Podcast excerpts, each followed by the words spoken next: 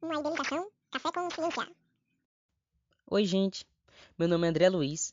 Sou estudante do primeiro período de Ciências Biológicas, modalidade licenciatura da Universidade Federal de Alagoas. Venho retratar um pouco sobre um tema de demasiada importância que é o desafio para o ensino de ciências. Não dá para começar a falar desse assunto sem observar que, apesar do século em que estamos, há uma questão que ainda perdura, que é a forma como a didática não evoluiu significativamente. Podemos atrelar isso com o senso comum pedagógico, que precisa ser superado. É evidente que o professor em si precisa ter o domínio do conteúdo a ser aplicado, mas nota-se também que apenas isso não é o suficiente para um bom desempenho docente.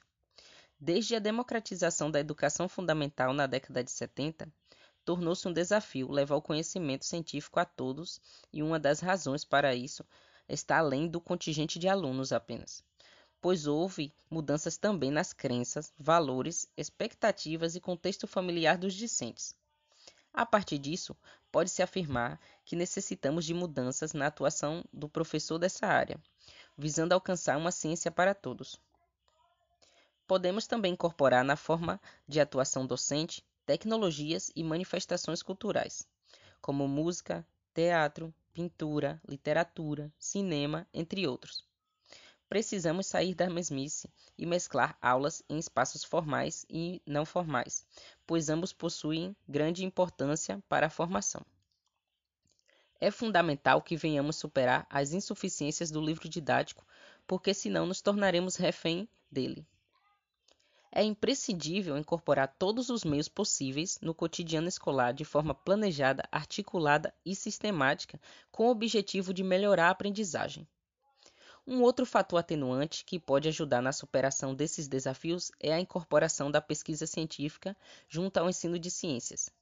Embora essas investigações sejam recentes, vêm sendo realizadas desde o século XX. Apresentamos resultados muito satisfatórios nessa área podendo até nos equivaler com países evoluídos.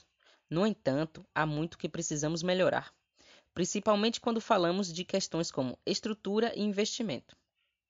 A formação dos professores, não só de ciências, mas de todos os cursos, é muito defasada e ainda está mais próxima dos anos 1970 do que nos de hoje. Portanto, podemos observar e comprovar que há um longo caminho a ser reestruturado para o ensino de ciências e que, para isso, é preciso englobar a ciência em todas as suas dimensões e modalidades, inicial e continuada, presencial e à distância, específica da área e de cunho mais geral. Temos um potencial enorme para ser explorado nessa área e podemos fazer com que isso seja acessível à maioria se estivermos envolvidos nessa formação.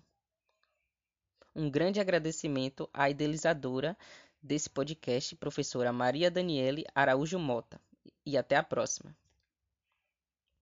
Tchau, pessoal. Até a próxima.